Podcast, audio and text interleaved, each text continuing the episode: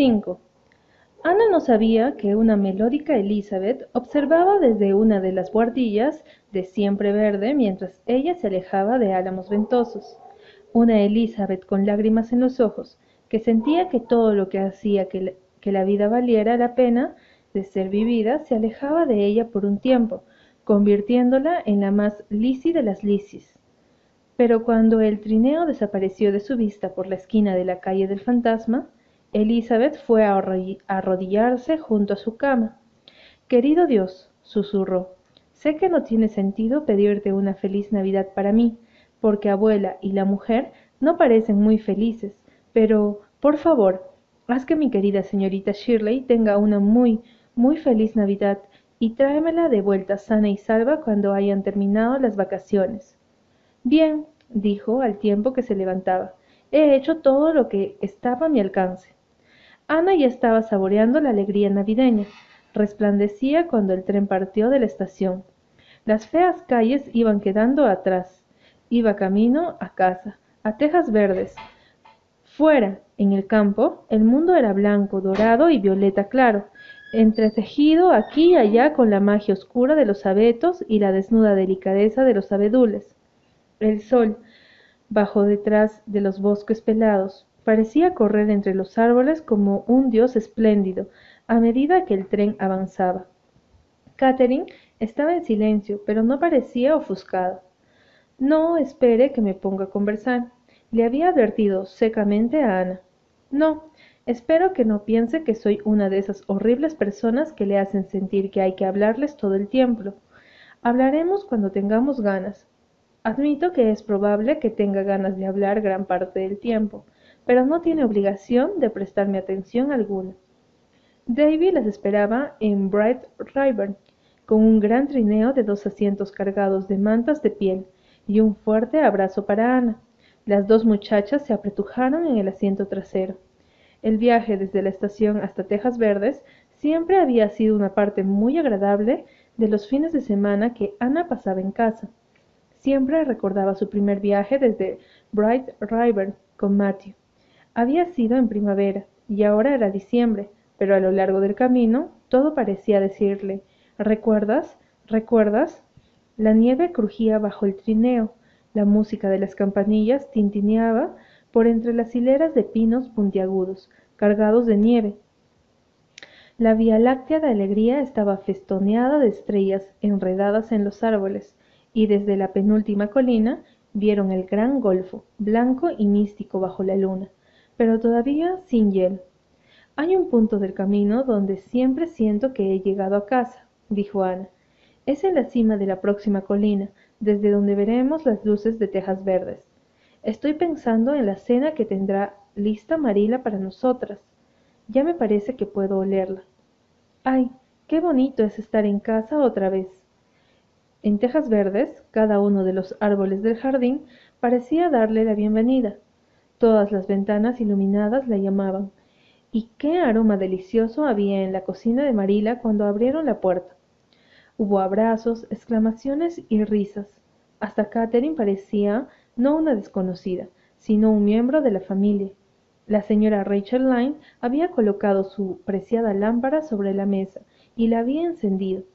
En realidad era un artefacto horrendo, con un espantoso globo rojo, pero qué agradable luz rosada arrojaba. Cuán acogedoras y amistosas eran las sombras.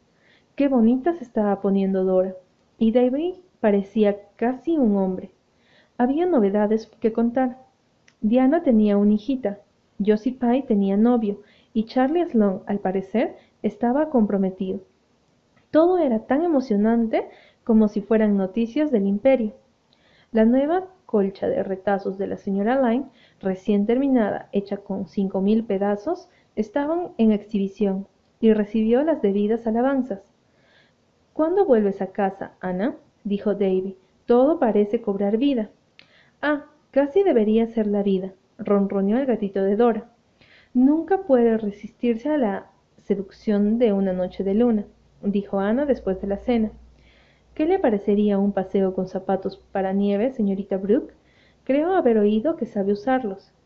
Sí, es lo único que sé hacer, Pero hace seis años que no lo hago, dijo Catherine, encogiéndose de hombros. Ana buscó sus zapatos en el desván y Davy corrió a Orchard Slope a pedir prestado un viejo par perteneciente a Diana para Catherine. Tiraron por el sendero de los enamorados, lleno de hermosas sombras de árboles, y cruzaron praderas donde pequeños pinos bordeaban las cercas. Luego se adentraron en bosques que parecían a punto de susurrar sus secretos. Pero nunca lo hacían, y atravesaron claros como estanques de plata. No hablaban ni sentían necesidad de hacerlo. Era como si temiera hablar por temor a arruinar algo hermoso. Pero Ana nunca se había sentido tan cerca de Catherine Brooke. Por alguna magia propia, la noche invernal las había unido, casi no del todo. Cuando salieron al camino principal y un trineo pasó como un arroyo, haciendo sonar campanillas y risas, las dos muchachas dejaron escapar un suspiro involuntario. Ambas tenían la impresión de que dejaban atrás un mundo que no tenía nada en común con aquel cual volvían, un mundo donde el tiempo no existía, un mundo con juventud eterna, donde las almas estaban en comunión mutua en un medio que no necesitaba palabras. Ha sido maravilloso, dijo Catherine en voz tan baja que Ana no se atrevió a responder. Bajaron por el camino y subieron por el sendero de tejas verdes, pero justo antes de llegar al portón, se detuvieron movidas por un mismo impulso y se quedaron en silencio, apoyadas contra la cerca mohosa contemplando la carnosa maternal que se veía a través del velo del árbol Qué hermosa era una noche invernal. Más abajo, el lago de las aguas refulgentes estaba atrapado bajo el hielo, con sombras en las orillas. Por todos lados había silencio, quebrado por el ruido de un caballo sobre el puente. Ana sonrió al recordar con cuán frecuencia había oído ese ruido, tendida en su cama del piso alto, imaginando que era el galope de caballos pertenecientes a hadas. De pronto otro ruido quebró el silencio. Catherine, no estarás. No me digas que estás llorando. Era imposible pensar en Catherine llorando, pero lloraba, y sus lágrimas la volvían humana. Ana ya no se sintió amedrentada. Catherine, Catherine querida, ¿qué sucede? ¿Puedo ayudarte? Ay, es que no puedes entender, sollozó Catherine. Las cosas siempre han sido fáciles para ti. Pareces vivir en un círculo mágico de belleza y romance. Me pregunto qué encantador descubrimiento haré yo. Esa parece ser tu actitud hacia la vida, Ana. En cuanto a mí, he olvidado cómo vivir. No, nunca supe vivir. Soy, soy como una criatura atrapada. No puedo salir y es como si alguien siempre estuviera atizándome con palos por entre las rejas. Y tú, tú tienes más felicidad de la que puedes necesitar amigos por todas partes, un novio. Yo odio a los hombres, pero si muriera esta noche, nadie me echaría de menos. ¿Cómo te sentirías sin ningún amigo en el mundo? La voz de Catherine se quebró en otro sollozo. Catherine, dices que te gusta la franqueza, de manera que seré franca. Si careces de amigos, como dices, es por culpa tuya. He querido ser amiga tuya, pero eras como un erizo. Lo sé, lo sé. ¿Cómo te odié cuando llegaste? presumiendo de tu anillo de perlas. Catherine, nunca presumí de mi anillo. No, creo que no. Es mi resentimiento. Bueno, pero parecía presumir él solo, aunque en realidad no te envidiaba el novio. Nunca he querido casarme. Ya tuve bastante con mis padres. Detestaba que estuvieran por encima de mí, siendo menor que yo. Me alegraba cuando los Pringles te causaban problemas. Parecías tener todo lo que yo no tenía, encanto, amistades, juventud, juventud. Yo tuve una juventud de necesidades. No puedes imaginarlo. No sabes lo que es no tener nadie en el mundo que te quiera. Nadie. ¿Cómo que no lo sé? exclamó Ana. En unas pocas frases punzantes le describió su infancia antes de llegar a Tejas Verdes. Me hubiera gustado saberlo, dijo Catherine. Hubiera significado mucho para mí. Me parecías una muchacha mimada por la suerte. La envidia me ha estado carcomiendo las entrañas. Tenías el puesto que yo quería. Sí, sé que tienes mejores aptitudes que yo, pero bueno, ahí está. Eres guapa, al menos. Haces que la gente crea que eras guapa. Mi primer recuerdo es de alguien que decía, ¡qué niña más fea! Entras en una habitación de modo encantador. Sí, recuerdo cómo entraste en la escuela aquella primera mañana, pero creo que el verdadero motivo por el que te he odiado tanto es que siempre parecías tener una alegría secreta, como si cada día de la vida fuera una aventura. A pesar de mi odio, había veces en que tenía que admitir que parecía salida de otro planeta. Por favor, Catherine, me quitas el aliento con tantas alabanzas. Pero ya no me odias, ¿verdad? Ahora podemos ser amigas. No lo sé, nunca tuve amigas, mucho menos de edad similar a la mía. No pertenezco a ningún sitio. Creo que no sé ser amiga de nadie. No, ya no te odio. No sé qué siento por ti. Debe de ser tu famoso encanto. Me comienza a ejercer efecto sobre mí. Solo sé que siento que me gustaría contarte cómo ha sido mi vida. Nunca lo hubiera hecho si no me hubieras hablado de tu vida antes de llegar a Tejas Verdes. Quiero que comprendas lo que me ha hecho ser como soy. No sé por qué quiero que lo entiendas, pero me parece importante. Cuéntame, Catherine, querida. Realmente quiero comprenderte. Tú sabes lo que es no ser querida, lo admito, pero no lo que es saber que tus padres no te quieren. Los míos me odiaron desde el momento en que nací o antes, y se odiaban entre ellos. Sí, es cierto, peleaban sin cesar, peleas tontas, mezquinas, maliciosas. Mi infancia fue una pesadilla. Murieron cuando yo tenía siete años, y fui a vivir con la familia de mi tío Henry. Ellos tampoco me querían, me despreciaban porque vivía de su caridad. Recuerdo cada uno de sus desaires. No recuerdo ni una sola palabra amable. Tenía que usar la ropa que descartaban mis primas. Recuerdo un vestido en peculiar. Me hacía parecer un hongo, y ellas se burlaban cada vez que me lo ponía. Un día me lo arranqué de encima y lo arrojé al fuego. Tenía que usar una gorra horrible para ir a misa durante el invierno. Nunca tuve ni siquiera un perro, y lo deseaba tanto. Era estudiosa y deseaba el título de licenciada, pero claro, era como desear la luna. No obstante, el tío Henry accedió a permitirme estudiar en Queens si yo le devolvía el dinero en cuanto consiguiera un puesto en una escuela. Me pagó alojamiento en una miserable pensión de tercera categoría, donde me dieron un cuartucho sobre la cocina, que era helado en invierno, y un horno en verano. Siempre olía a comida, y la ropa que tenía que usar en Queens, pero conseguí la licenciatura de maestra y la segunda aula de la secundaria de Summerside, fue la única vez que tuve suerte. Desde entonces he estado juntando centavo sobre centavo para devolverle lo gastado al tío Henry. No solo lo que le costaron mis estudios, sino también mi alojamiento en su casa durante todos los años que viví con ellos. Estaba decidida a no deberle un centavo. Por eso me alojaba con la señora Dennis y me vestía con ropa tan fea. Y acabo de terminar de pagarle.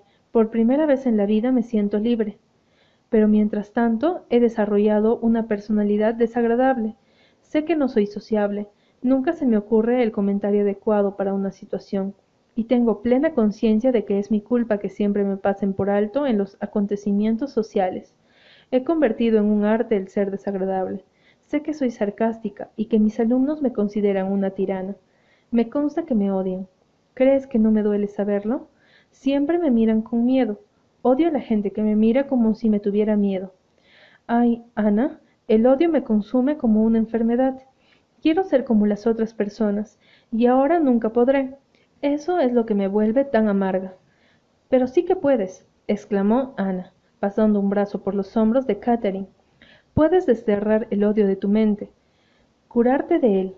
La vida está comenzando para ti, ahora, puesto que por fin eres libre e independiente, y nunca se sabe lo que puede haber detrás de la próxima curva en el camino. Te he escuchado decirlo antes, y me he reído de tu curva en el camino, pero el problema es que no hay curvas en mi camino, lo veo extenderse delante de mí hasta el horizonte. Es interminable monotonía. ¿Te asusta la vida alguna vez, Ana? ¿Por su aburrimiento, su mar de gente fría y egoísta? No, claro que no. Tú no tienes que seguir enseñando al resto de tu vida, y pareces encontrar interesante a todos, hasta ese ser redondo y rojizo al que llamas Rebeca Dew. La verdad es que odio enseñar, y es lo único que sé hacer. Una maestra es sencillamente esclava del tiempo. Sí, sé que a ti te encanta. No te entiendo. Ana, quiero viajar. Es lo único que he deseado hacer en la vida.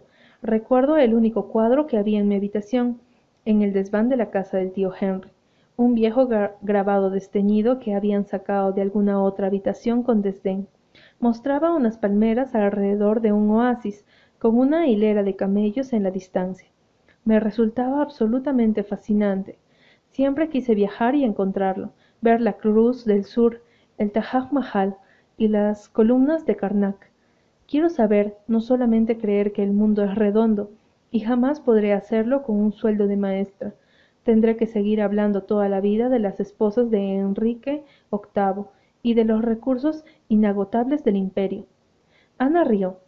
Ahora podría reír, pues la voz de Catherine había perdido su amargura.